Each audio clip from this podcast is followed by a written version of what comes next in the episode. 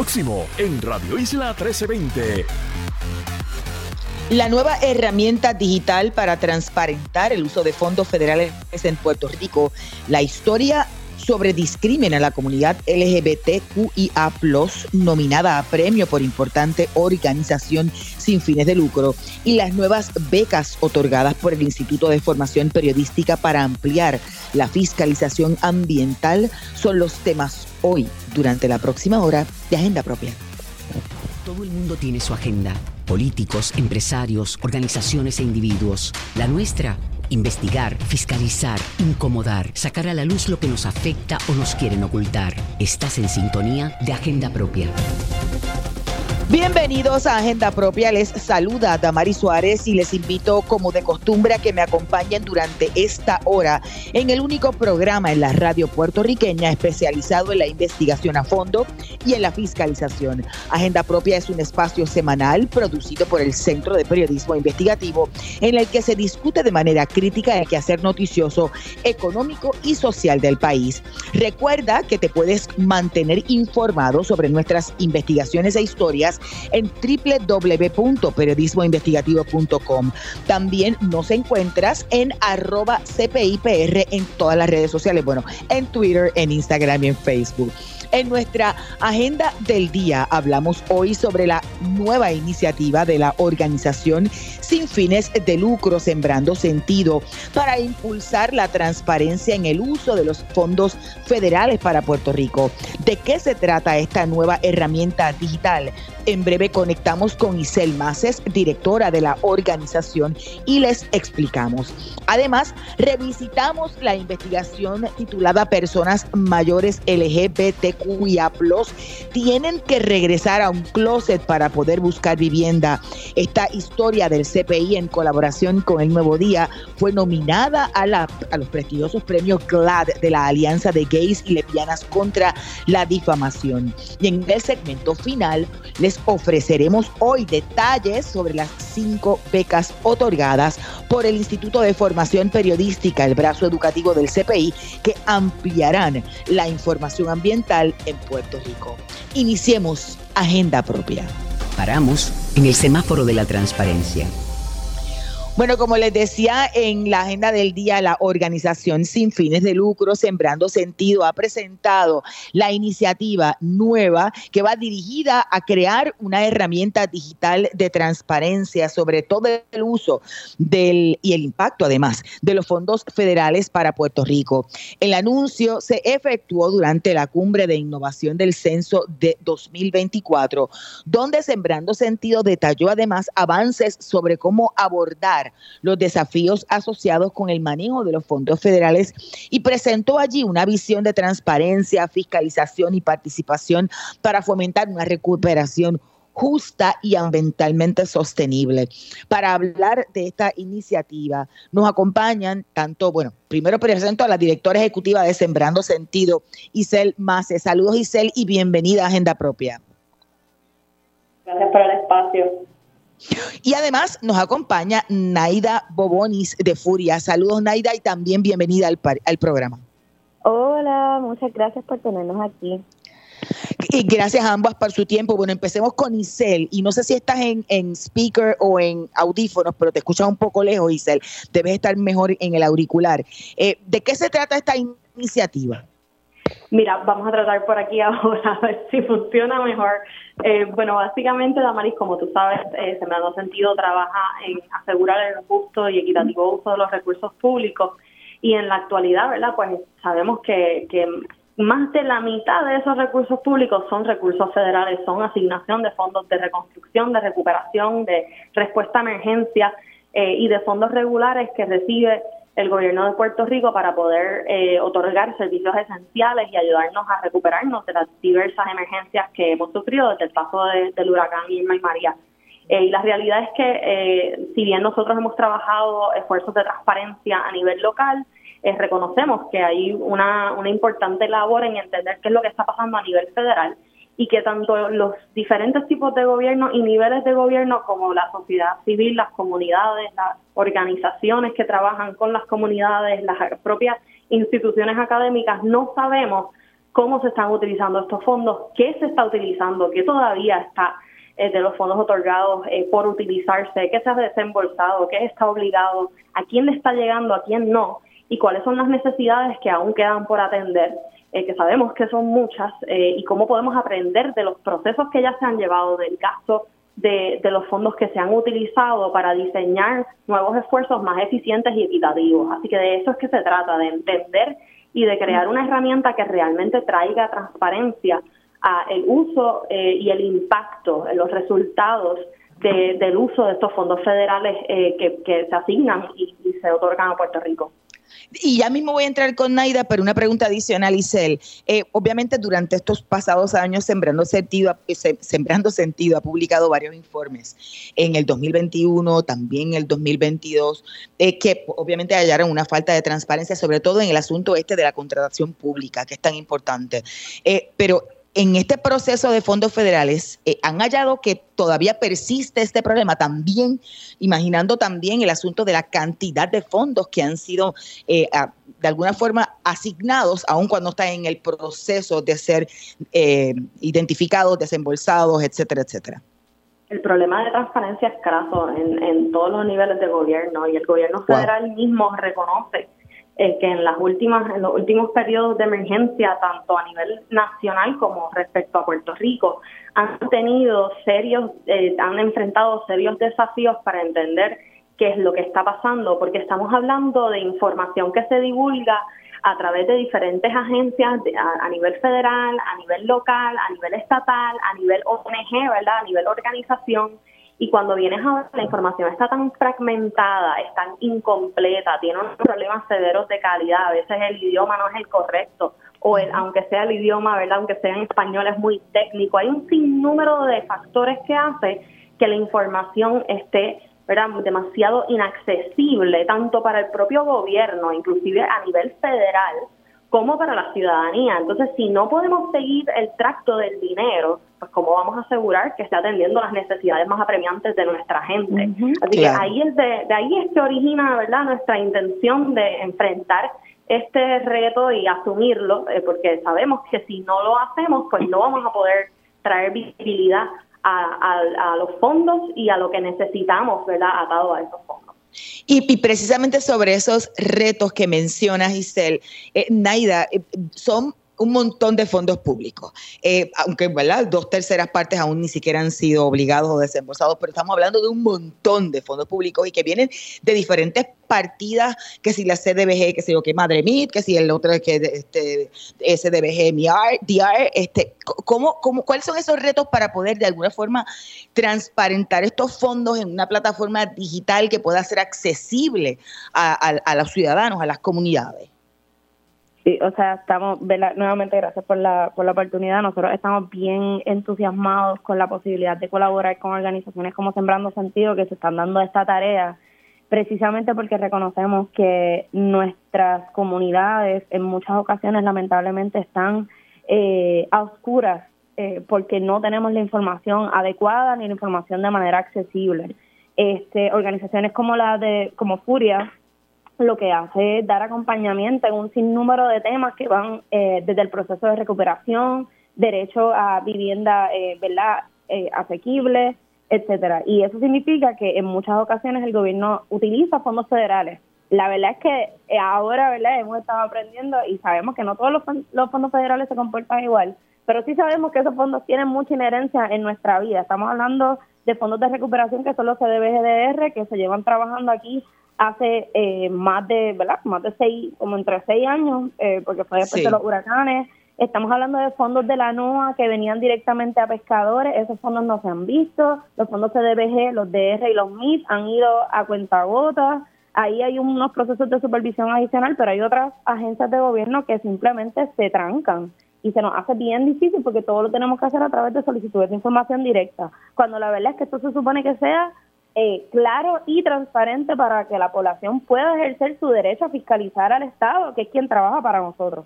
Eh, Así que, ¿verdad? Eh, este tipo de herramientas nos da eh, mucha esperanza de finalmente poder tener un panorama más claro, de poder entender en realidad cómo se comporta esto de los fondos federales y que esa información ayude a nuestro liderato comunitario a poder entonces sentarse a la mesa en conjunto con estas, ¿verdad? Estas agencias y decir, ok, so tú estás utilizando este dinero para qué? Yo necesito que tú priorices mis necesidades y mis necesidades son estas.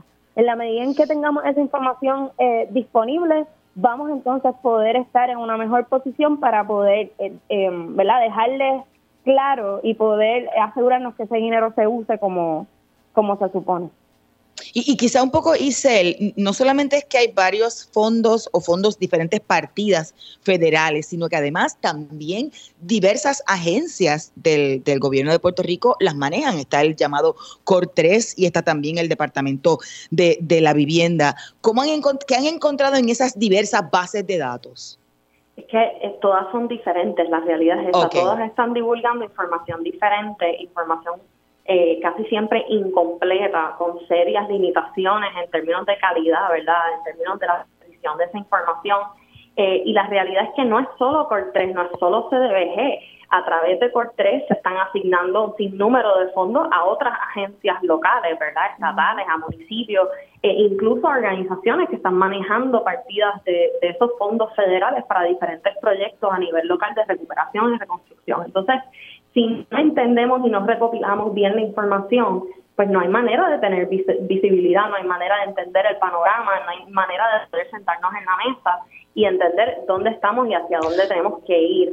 Eh, y ahí es donde nosotros entramos. Hemos estado trabajando no solo con las agencias estatales, sino con, eh, agencias federales precisamente, en también entender cómo ellos recopilan la información, qué tipo de información tienen, qué tipo de información no tienen eh, qué tipo de información eh, están eh, presentando en formatos que, ¿verdad? que quizás no son tan accesibles para la comunidad, cómo podríamos trabajar con, estas agencias para ayudarles a mejorar la data y la información que están recopilando y que están compartiendo, para que precisamente poco a poco podamos crear una mayor visibilidad hacia lo que está ocurriendo y realmente entender a dónde van estos fondos, cómo se están utilizando, cuál es el resultado, qué necesidades quedan y cómo entonces podemos informar nuevas inversiones, nuevos proyectos, nuevos esfuerzos para cerrar esas brechas que, que evidentemente nos quedan, porque son muchas y las sentimos todos los días en todos los servicios esenciales. Una, una pregunta, no sé si para Isel o para Naida ustedes determinarán. Eh, hace, hace un instante escuchaba a Isel planteando que Core 3 le asigna unos fondos a diferentes agencias, incluso me imagino que también a municipios. Y eso me recuerda que hace ya varios años eh, se habló sobre la posibilidad de que en la oficina del Contralor en Puerto Rico se le asignara una especie de, de, de sigla a cualquier contratación que se hiciera de alguna dependencia eh, del gobierno central o municipal o corporación pública y que estuviese atada a fondos de recuperación.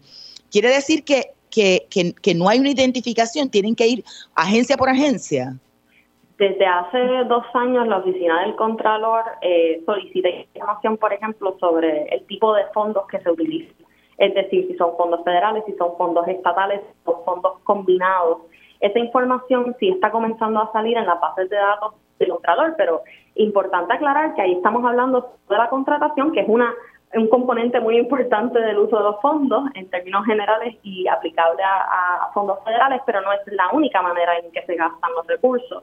O sea que ahí puedes tener un pedazo de el rompecabezas, pero no lo tienes entero y no necesariamente con el detalle para saber lo que es reconstrucción versus, versus el COVID versus un millón de otras partidas presupuestarias eh, federales que se dan constantemente, ¿verdad? Para diferentes, satisfacer diferentes necesidades. O sea que ese tipo de detalle todavía no está.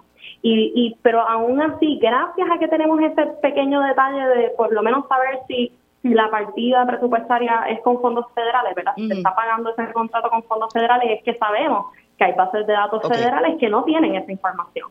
Y entonces estamos trabajando con esas agencias porque evidentemente no tienen esa información en sus propias bases de datos, ¿verdad? aunque por ley se supone que la tengan, se supone que se esté registrando esos contratos con fondos federales. Eh, y por eso, gracias a eso, es que podemos entonces trabajar con las agencias, ¿verdad? Para atender esas limitaciones y esas brechas en, en la divulgación de información que se está dando y entonces mejorar las bases de datos existentes en lo que nosotros creamos una que centralice y conecte toda esa información. Y, es, y en esa última línea, Anaida, ¿cómo se podría diseñar algo que, digo, incluya tanta información tan compleja, eh, ¿verdad? Pero, pero que sea útil y que sea de alguna forma, como dicen en Castilla la Vieja, friendly para el uso de los ciudadanos y de las comunidades. Yo, ¿verdad? Eh, por eso es la, la colaboración de nuestra parte, nuestro rol entonces va a ser el asegurarnos que Sembrando Sentido eh, cómo recoja de las experiencias del liderato cuáles van a ser las formas en que esa herramienta le funcione al liderato y a las comunidades del país. Este, obviamente ellos tienen un expertise en cuanto a tecnología, nosotros tenemos un expertise en cuanto a comunicarnos con, con la comunidad y asegurarnos de sacar esa información pertinente para que esta herramienta funcione. Eh, así que no, por eso la colaboración estamos súper eh, pompeadas con trabajar sobre eso. Pero sí quería, ¿verdad?, añadir a lo que estaba diciendo, a lo que estamos hablando, y es que al final en la medida en que esto está tan eh, disperso que no sabemos por dónde va la cosa, estamos hablando, quiero traer dos ejemplos concretos.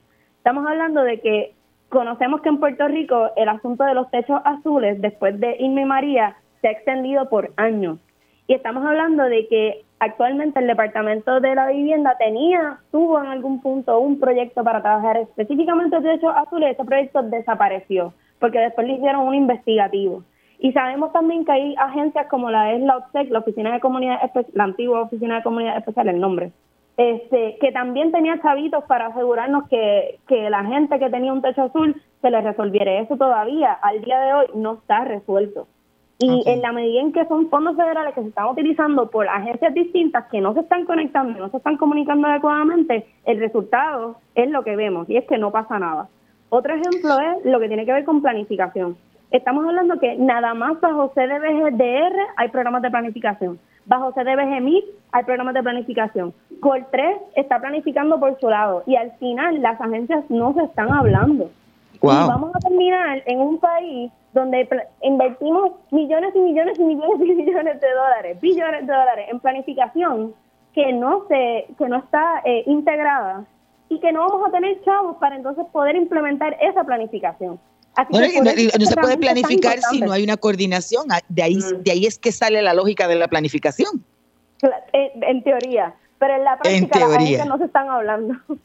Así que imagínese. Eh, Isel, por ejemplo, ¿qué, qué temas, bueno, qué, qué, qué datos eh, específicos eh, tienen en mente que se deben transparentar? Bueno, ahora mismo estamos, nosotros empezamos hace cuatro meses un proceso eh, que tiene dos partes principales. Por un lado es evaluar los datos que hay hoy, ¿verdad? Que es un poco lo que hicimos en contratos en ley cuando comenzamos, era ver qué es lo que hay en términos de data hoy siendo divulgado a nivel federal, a nivel estatal, a nivel local, eh, y luego entonces trabajando con FUIA y con otros grupos, ¿verdad? Eh, poder entender lo que para la comunidad es una prioridad, esas preguntas que la comunidad tiene que son más urgentes para ver cómo se puede armonizar ambas, ambos trabajos, ¿verdad?, en unas rutas hacia esa herramienta. En respecto a los datos, la realidad es que hemos estado analizando cientos de bases de datos de diferentes agencias, por eso decimos que el reto es, el, proyecto es ambicioso, ¿no? Porque definitivamente hay unos problemas severos pero hemos analizado ya más de 2.500 variables de información, desde cuándo comienza un proyecto, cuánto dinero se asignó para un proyecto en particular o un programa en particular o una emergencia en particular, hasta el contratista que está a cargo de X región o de X proyecto en X comunidad, ¿verdad? Esos son los tipos de variables que se están dando, que se ven en diferentes bases de datos y que según nosotros vamos estableciendo un mapa de esos datos, pues entonces podemos ver cómo conectarlos, ¿verdad? Cómo se puede conectar una cosa con la otra para entonces ampliar el tipo de información que se presenta y ya no solo saber que se dieron mil millones en, en un proyecto en particular de, de todos los azules, por decirlo de alguna manera, sino saber que de ese mil millón se le dieron X cantidad de millones a X contratista para esta región, para estas comunidades, y entonces se dio o se, o se vio X cambio, ¿verdad? Y se quedó X brecha eh, sin atender, X techos azules sin atender. Ese es, el, ese, es, ese es el camino hacia la herramienta que estamos eh, visionando, ¿verdad? Para que realmente pueda traer visibilidad a lo que está pasando y lo que necesita ocurrir todavía. Naida, ¿cuánto tiempo podría tomar eso a la luz de esa desconexión eh, de los datos este, y, la, inconsistencia, ¿verdad? Falta de uniformidad de qué se informa o qué se hace público eh, en las agencias locales y federales. ¿Cuánto podría tomar? Yo puedo, contestarle a Damari porque creo que creo que Naida está en el lado de ayudarnos con la comunidad. Nosotros esperamos que ya para el año que viene tengamos una primera eh, versión de esta herramienta. Eh, esperamos que sea antes de, de, aquí un año, pero eh, nuestra expectativa es que a lo mínimo tengamos una primera versión el año que a principios del año que viene eh, y todo eso pues va a depender, ¿verdad?, de nuevamente la urgencia, eh, la disponibilidad de los datos, la disponibilidad de las agencias también de colaborar para cerrar y atender algunas de esas limitaciones que podamos ver.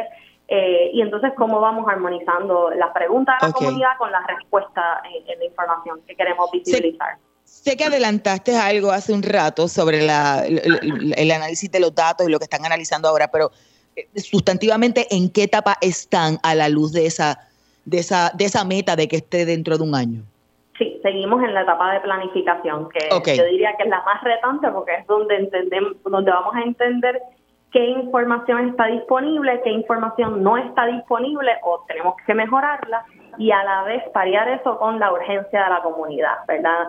Poder entender dónde, en qué sectores, en qué áreas, qué preguntas tiene la comunidad, de qué manera quiere ver la información, la, el liderato comunitario, para que entonces nosotros podamos parear ¿verdad? la posibilidad con las preguntas y las necesidades de nuestra comunidad y trabajar hacia esa herramienta. Nuestra expectativa es que estaremos en planificación por los próximos tres a cuatro meses y entonces comenzaremos con la primera, el desarrollo de la primera versión de esta herramienta. Y Naida, por ahí, ¿por dónde es que podría ir la comunidad en términos de sus prioridades y necesidades? Las comunidades, debo decir. Sí, perdón, ahorita me pasó algo con el celular, me disculpo. Este, nada, prioridades para nosotros, todo lo que tiene que ver con los pescadores de este país. Hay unos fondos que se supone que le están llegando, que no le están llegando. Estamos hablando de los agricultores también, los pequeños agricultores. Eh, nosotros trabajamos con agricultores de la montaña que lamentablemente no están eh, siendo atendidos adecuadamente, a pesar de que habían unos fondos bajo los fondos de BGDR que se suponía que llegaran a ellos. Estamos hablando de los temas del proceso de recuperación en general, específicamente, eh, ¿verdad? Hemos tachado entre nuestro entre nuestro liderato que el tema de los techos y el tema de los centros resilientes son de los temas más importantes. Eh, centros resilientes siendo esa herramienta que les va a asegurar que en una próxima eh, emergencia ellos estén, ¿verdad? Listos dentro de dentro de las posibilidades para poder eh, confrontar una nueva emergencia. Así que em, por ahí va la cosa. Isel, finalmente, para ir a la pausa, eh, ¿quiénes están colaborando, además de, de, Furia, con, con, Sembrando Sentido? Pues mira, estamos trabajando con el Resiliency Law Center, con Policylink, que es uno de los colaboradores principales, Magic Cabinet, 1.5 Climate Strategy, estamos estableciendo relaciones con varias eh, universidades a nivel nacional, eh, con varias agencias federales que también están interesadas en continuar el esfuerzo y el trabajo, incluyendo el Tesoro, incluyendo el Censo estamos eh, colaborando con diferentes entes eh, privados, ¿verdad?, del sector eh, cívico a nivel nacional también, que están muy interesados en esto como, como un posible modelo a nivel nacional, porque como mencioné al principio, ¿verdad?, esto no es un reto, el reto de los datos y la transparencia no es solo a nivel Puerto Rico, a nivel Estados Unidos, Así que hay muchos grupos nacionales que están bien interesados en ver cómo podemos sembrar camino no solo para, para, para Puerto Rico, perdonen, sino también para Estados Unidos. Eh, así que tenemos tenemos una un grupo de, colaboradores que ya se está formando y una mucha apertura para continuar estableciendo nuevas colaboraciones. Gracias a ambas. Escuchaban a Isel Maces, fundadora y directora ejecutiva de Sembrando Sentido, y Naida Bobonis de la organización Furia. No se retiren que luego de la pausa hablamos sobre una historia publicada por el CPI en colaboración con el periódico El Nuevo Día que está nominada a un premio por una reconocida organización de derechos de la comunidad LGBTQIA. Escuchas Agenda Propia. Agenda Propia regresa en breve. Así es, estamos de regreso en Agenda Propia, el programa producido por el Centro de Periodismo Investigativo. Soy Damari Suárez y te recuerdo siempre buscar nuestras historias en periodismoinvestigativo.com y en las redes sociales del centro. Esta es La Piedra en el Zapato la investigación, personas mayores LGBTQIA tienen que regresar a un closet para poder buscar vivienda del CPI en colaboración con el Nuevo Día fue nominada a los prestigiosos premios GLAR de la Alianza de Gays y Lesbianas contra la Difamación. Esta entidad u organización fue fundada en el 1985 y es una organización sin fines de lucro enfocada en la defensa de la comunidad LGBTQ y el cambio cultural. GLAD trabaja para garantizar una representación justa, precisa e inclusiva. Y además crea programas en Estados Unidos y en lugares locales que promuevan la aceptación de la comunidad. Este reportaje a cargo de los periodistas David Cordero y Joaquín Rosado fue posible gracias a una beca que otorgó el Instituto de Formación Periodística con el apoyo de True Self Foundation. Yo quiero darle las bienvenidas a ambos, a David y a Joaquín. Saludos y bienvenidos a Agenda Propia. Saludos Damaris y saludos a toda tu audiencia, un gusto acompañarles. Saludos, saludos, gracias por tenernos. Qué bueno que ambos están. Antes que todo, mis felicitaciones y me quito el sombrero durante el momento en que lo discutimos en este mismo espacio. Me pareció, y creo que lo, lo planteé al aire, una investigación muy profunda, muy bien hecha y que de alguna forma revela una situación que parece, parece no, del saque es discrimen, pero además la investigación parece demostrar que no es una, una, eh, una irregularidad que se dé así como que eh, parte de, por casualidad, no es la excepción, sino más bien la regla. Quiero a lo mejor empezar con David para que nos dé un resumen. ¿Qué plantea la historia eh, y cuáles fueron de los principales hallazgos? Gracias, Damaris.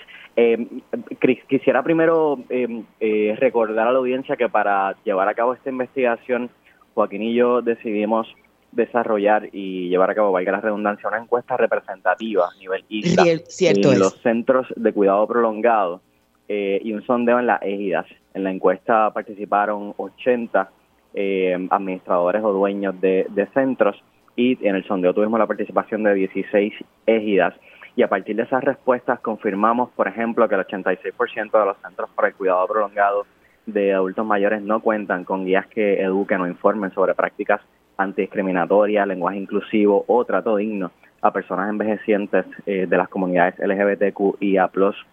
En el caso de las ejidas, ninguna contaba con, con estas guías. También la encuesta reveló que los dueños administradores de estas instalaciones desconocen cuáles son las necesidades que requieren las personas mayores de estas poblaciones y además confirmamos que la intervención de ideologías o creencias religiosas provocan discrimen contra las comunidades LGBTQIA+, y limitan el servicio en un espacio seguro para estas poblaciones. Todo esto tiene como resultado que envejecientes que son parte de estas comunidades, eh, incluso luego de vivir por años, digamos, fuera del closet en, su vida, en sus vidas habituales, cuando llega la etapa en la vida en la que necesitan o requieren eh, vivir entonces en un centro de cuidado prolongado o en una égida, se ven obligados a literalmente regresar al closet o esconder su identidad de género, esconder quizás que están enamorados de una persona del mismo sexo, que comparten una vida con una persona del mismo sexo, o simplemente eh, eh, esconder esa, esa, ese aspecto tan eh, tan tan íntimo, no, tan tan personal de de, la identidad de género y, el, ese aspecto con el que todos nos, nos identificamos eh, una, es una cuestión de, humanidad, ¿no? Así que em, eh, al, al observar los resultados de esta investigación, pues constatamos que no se trataba de algo aislado, sino que lamentablemente hay un patrón que, que, ocurre a través de la isla. Eh, Joaquín, quizá un poco, ustedes encontraron que no tienen unas guías los locales, pero sí hay unas recomendaciones federales. Un poco abundar sobre eso, pero además, eh, eh, ¿y qué dice el gobierno? Pues esta gente recibe fondos federales y locales. Claro. Sí, de parte del gobierno habíamos recibido como percepciones distintas, ¿no? Porque básicamente las personas que, las entidades que manejan estos centros este, más bien en los centros no licenciados son eh, de cuidado prolongado, son licenciados por el Departamento de Familia, mientras que las ejidas reciben los fondos federales de, del Departamento de Vivienda. Entonces, ahí sí, el secretario de Vivienda, William Rodríguez, nos confirmó que había recibido querellas, ¿verdad? Este, con relación a discriminación este por este por orientación sexual o lo relacionado. Pero este no tenían no nos habían dado una cifra exacta verdad este por otro lado cuando hablamos con la directora de la oficina de licenciamiento del departamento de familia Bárbara González este nos dijo que ella no había recibido nada verdad ella como si fuese como algo que nunca lo hubiese pasado en el, departamento de familia así que verdad tenemos una, una disyuntiva entre esas dos entidades que, que básicamente están manejando estos, estos, centros y las personas que residen allí. Hay, hay prueba de que se estén dando eh, adiestramientos, o sea, después de todo, hay, hay unas normas federales que aseguren la igualdad para, para cualquier ciudadano o ciudadana. David. La organización SAGE a nivel local eh, lleva a cabo adiestramientos pero lo hace como organización sin fines de lucro, no de forma individual. Hay estramientos dirigidos a estos temas específicamente de parte del Estado. Nosotros encontramos cuando realizamos la investigación eh, que no, que no se estaban llevando a cabo, que había unos cambios en curso, que es parte del seguimiento que, que tenemos en, en, en agenda realizar. Además de eso, también había eh, al menos dos proyectos en la legislatura que, que buscaban atender el, el, discrimen contra eh, los adultos mayores de las comunidades LGBTQ, LGBTQIA+, que también estaban detenidos, habían estado literalmente sobre escritorio durante muchísimo tiempo. Eh, cuando realizamos la, la, investigación hubo incluso algunos movimientos, yo me atrevería a decir que se percataron que había algunas cosas que estaban detenidas y un poco hubo un avance en uno de, de los proyectos, pero de nuevo se detuvo también es parte de los seguimientos que, tenemos en agenda eh, realizar en relación a, esta, esta investigación. Y, le hago la pregunta a ambos, puede empezar cualquiera de los dos, un, poco qué, dicen las organizaciones que le ofrecen servicios a la comunidad de LGBT. Eh, eh, esto, como decía en la introducción al tema, es más que una excepción, la regla. Y segundo, me gustaría una reflexión final sobre la nominación a tan importante premio. Eh, eh empiezo con Joaquín. Vale, vale. Eh, pues sí, nosotros llegamos a hablar con, eh, con el José Garón, director de ARP. Básicamente él nos comentó que efectivamente son, ¿verdad? Estas son personas que tienen que regresar al closet este una vez llegan a estos sitios por, miedo al discrimen, por miedo a las formas que ellos tienen que este que comportarse, ¿verdad? Para no recibir ningún o falta de, de servicio por, por las personas que laboran en este centro o de los mismos vecinos que ¿verdad? Este, habíamos hablado con la Comisión de Derechos Civiles que nos habían comentado que también habían recibido querellas por, por entre los mismos adultos mayores este que hay también un, desfase entre la, el conocimiento y el respeto entre la, entre la misma comunidad que puede ser algo este que, que exacerba la, la, condición de vivienda allí este David, si querés también hablar un poquito sobre la conversación con Juanita.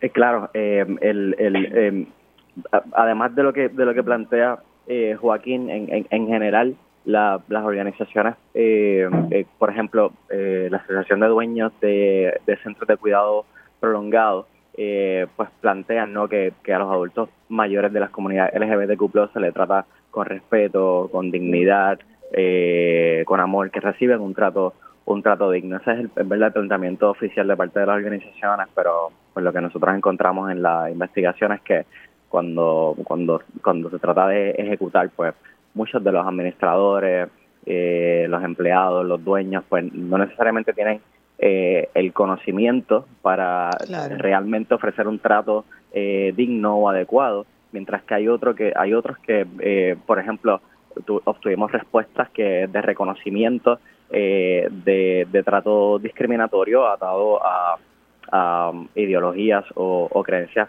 religiosas. Así que, pues de nuevo, constatamos que esto es algo que está ocurriendo en Puerto Rico y que no se trata de, algo aislado, sino que eh, eh, es, un, es un patrón que afecta a, muchos adultos mayores de estas comunidades a través de la isla.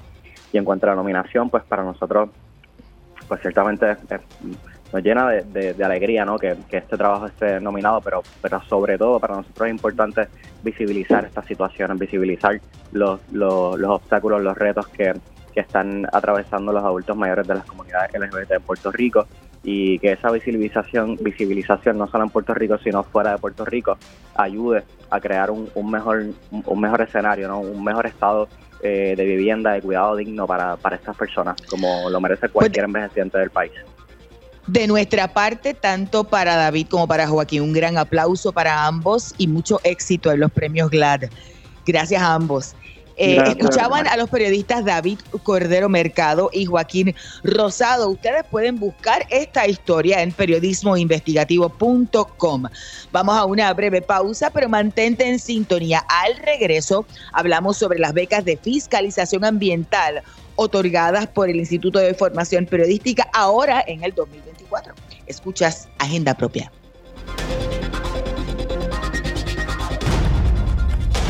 Agenda Propia regresa en breve. Ya regresamos con Agenda Propia. Así es, estamos de regreso en Agenda Propia, el programa producido por el Centro de Periodismo Investigativo. Soy Damari Suárez y siempre te recuerdo buscar nuestras historias en periodismoinvestigativo.com y en las redes sociales del centro. Las propuestas de seis periodistas y estudiantes de periodismo para ampliar la fiscalización ambiental se convertirán en reportajes investigativos tras ser seleccionadas para recibir becas del Instituto de Formación Periodística, el brazo educativo del Centro de Periodismo Investigativo. Para hablarnos de esta iniciativa que ampliará significativamente la fiscalización ambiental en Puerto Rico, este año nos acompaña Víctor Rodríguez Velázquez, gerente del Instituto de Formación Periodística. Saludos y como siempre, bienvenido a Agenda Propia. Saludos, Damari. Eh, saludos a todas las personas que nos están escuchando y gracias siempre por la oportunidad. Además, nos acompañan las estudiantes de periodismo Cielo Nara Ríos Camacho y Yamilet Aponte Claudio de la Universidad del Sagrado Corazón. Saludos a ambas y bienvenidas a Agenda Propia. Saludos, gracias por tenernos aquí. Qué bueno que todas pudieron conectar. Víctor, ¿cómo, háblanos un poco del, del Instituto y obviamente hablamos hace un rato en el pasado segmento de una investigación que ha sido nominada a un importante premio, los premios GLAD, y que, que viene precisamente de una beca otorgada por el Instituto de Formación Periodística de los compañeros David Cordero y Joaquín Rosado. Hablan un poco del trabajo del instituto y de, y de, cómo surgen estas becas. Claro, sí, eh, pues, como, como, comentaba, sí, el, el resultado de lo que trabajó los colegas David Cordero y, Joaquín Rosado pues fue parte de también de, una beca como la que está beneficiando ahora a, las compañeras eh, Cielo Ríos y Yamilet Aponte. Eh, y un poco pues eh, parte de la misión del, instituto dentro del, centro no solamente es fomentar talleres de educación y formación continua para, para periodistas en ejercicio, sino también para, para, para estudiantes. Y por medio de estas jornadas de, trabajo y de talleres que hacemos eh, durante el año, pues logramos becar a, a, personas periodistas que presentan propuestas de investigación afines con eh, eh, determinado tema de, de, la, de la jornada, ¿no? así que pues esa ha sido la misión que ha tenido el, el instituto desde su fundación en el año 2015 y pues cada vez seguimos incrementando eh, más la participación eh, no solamente de periodistas de Puerto Rico, sino que también hemos tenido la oportunidad de becar eh, periodistas de islas y países vecinos aquí en el Caribe, así que realmente la red que estamos hemos logrado armar pues ha beneficiado mucho lo que es la investigación periodística en la región. Y en particular en esta ocasión pues nos estamos enfocando en lo que son eh, los problemas eh, del medio ambiente, ¿no? No solamente por, por todas las implicaciones que está trayendo la crisis climática, sino también por situaciones eh, de mal manejo de los recursos este, y de los crímenes ambientales que hemos estado documentando en los pasados años aquí en Puerto Rico. Así que esta iniciativa forma parte de un proyecto para la, la fiscalización climática que estuvimos haciendo el pasado año junto con Sierra Club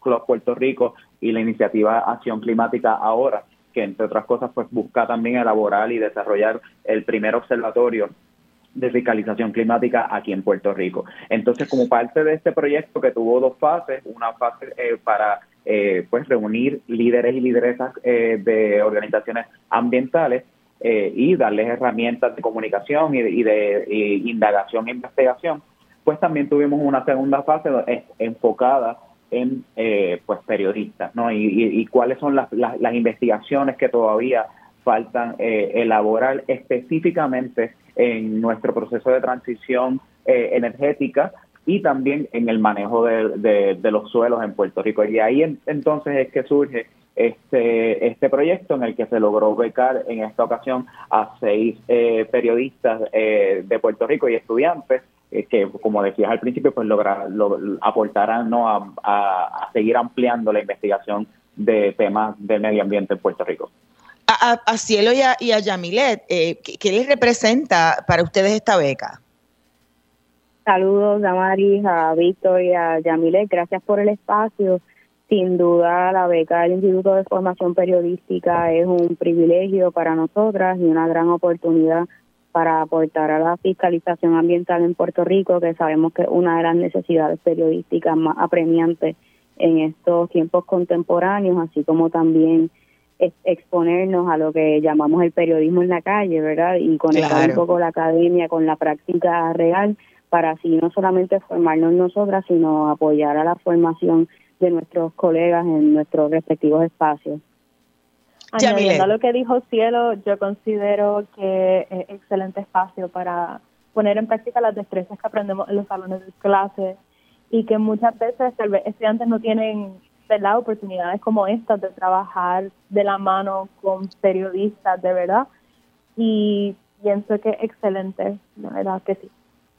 Y no solamente eso, sino que es periodismo de investigación, que es más escaso todavía. En el caso de, los temas este, este año de, fiscalización, eh, ¿cuáles son los temas que se trabajarán en, estos reportajes de pecados, eh, Víctor? Sí, entre los temas que, se están eh, trabajando y precisamente pues el, que están investigando las compañeras Cielo y Yamilet es sobre, está relacionado con la disposición de los paneles eh, solares eh, y una vez cumple su vida su vida útil, ellas quizás pueden hablar un poquito más en, detalle de, de, eso, pero también estaremos mirando el tema de la industria embotellada en Puerto Rico, las políticas públicas sobre el acceso de agua potable el impacto de la construcción costera eh, y otros elementos también y cómo eso está afectando a eh, los corales, ¿no? que es una de nuestras barreras naturales más importantes, el reciclaje de los textiles y cómo pues este todo este este tema pues está impactando los suelos eh, puertorriqueños y también la instalación de paneles solares en suelos agrícolas. Así que, pues, a, modo muy general, pues, como ves, pues, está en los temas que comentaba al principio en términos de la energía, y eh, por otro lado el tema de, de, la disposición o, cómo se administran los suelos en Puerto Rico. Y yo creo que eso es como que eh, aquí el, el, el, el, tema de fondo es que son, son situaciones que eh, preocupan a nuestras comunidades. Y yo creo que como decía este cielo también, llevar ese periodismo también a, la escucha de, las personas, de las preocupaciones que tiene nuestra gente, pues es clave. Y, y este proyecto en parte pues busca compensar eso. Y, y, esta, y estos temas son áridos en muchos sentidos y hasta cierto punto son invisibilizados por otras cosas que ocurren en el diarismo en Puerto Rico. Eh, ¿Cómo están trabajando ustedes eh, el, los temas, el tema verdad que, han escogido para, para, para este proyecto? No sé, cualquiera de las dos que quiera comenzar.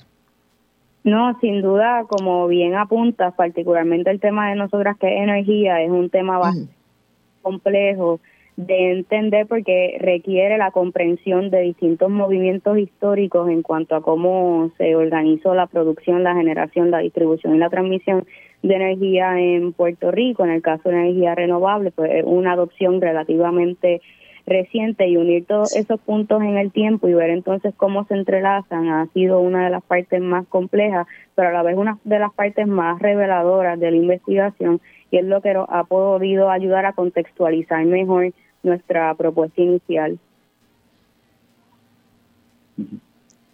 Adicional a eso. Considero que parte del proceso como bien dice Cielo, esa parte del contexto, hemos realizado múltiples lecturas y suficientes solicitudes de información, si se pudiese decir así, para poder seguir profundizando del tema. Eh, eh, Víctor, y finalmente eh, esto, estas historias van a publicar durante este próximo año, ¿verdad? Se esperan que puedan estar listas para este año para ser publicadas. Sí, o sea, como como como tú también sabes que, en el periodismo investigativo este, nosotros sí tenemos como unos calendarios y unas agendas y unas proyecciones, pero el proceso para indagar eh, corroborar datos, confrontar datos, pues eh, a diferencia quizás del periodismo del día a día, pues se tarda se un poco más de, eh, de tiempo, ¿no?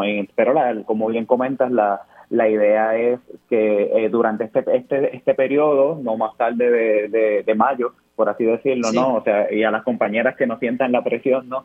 es lograr llevar a término estas, estas publicaciones porque, pues, el, el momento también eh, eh, y, es, es, importante, ¿no? no solamente por, por lo que estamos viendo en términos de que ya estamos transicionando a, la parte de veraniega de Puerto Rico, ¿no? donde el calor incrementa y donde el consumo de energía, particularmente por esta historia que estamos este, atendiendo en esta conversación, pues incrementa, ¿no? Entonces yo creo que es parte también de, de tener presente, pues, eh, cómo se ubican estas historias eh, en, los contextos eh, del calendario este y de la y de la, de la importancia que representan las personas no eh, la ciudadanía eh, en sus realidades cotidianas Claro, y hay una, hay una premura por el tema del cambio climático y por obviamente el asunto del calentamiento global y lo que vimos durante el 2023 que puede ser repetido o incluso superado según los expertos en el 2024, pero el periodismo de investigación no tiene en buen Castilla la Vieja timetable, sino que la investigación está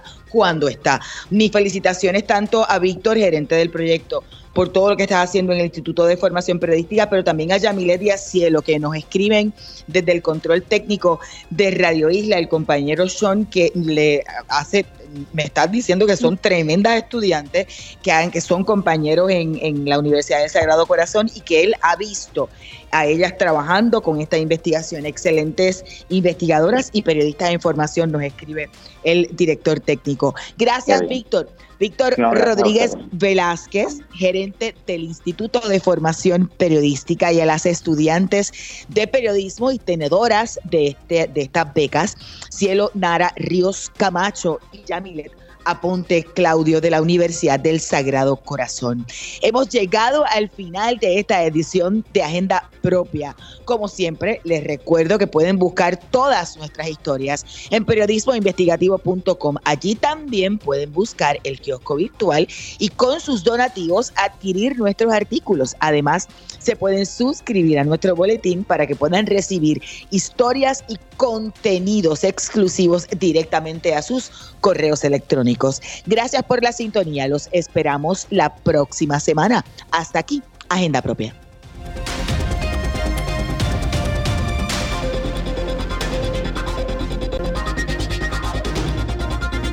Este programa es una producción del Centro de Periodismo Investigativo con el apoyo de Espacios Abiertos.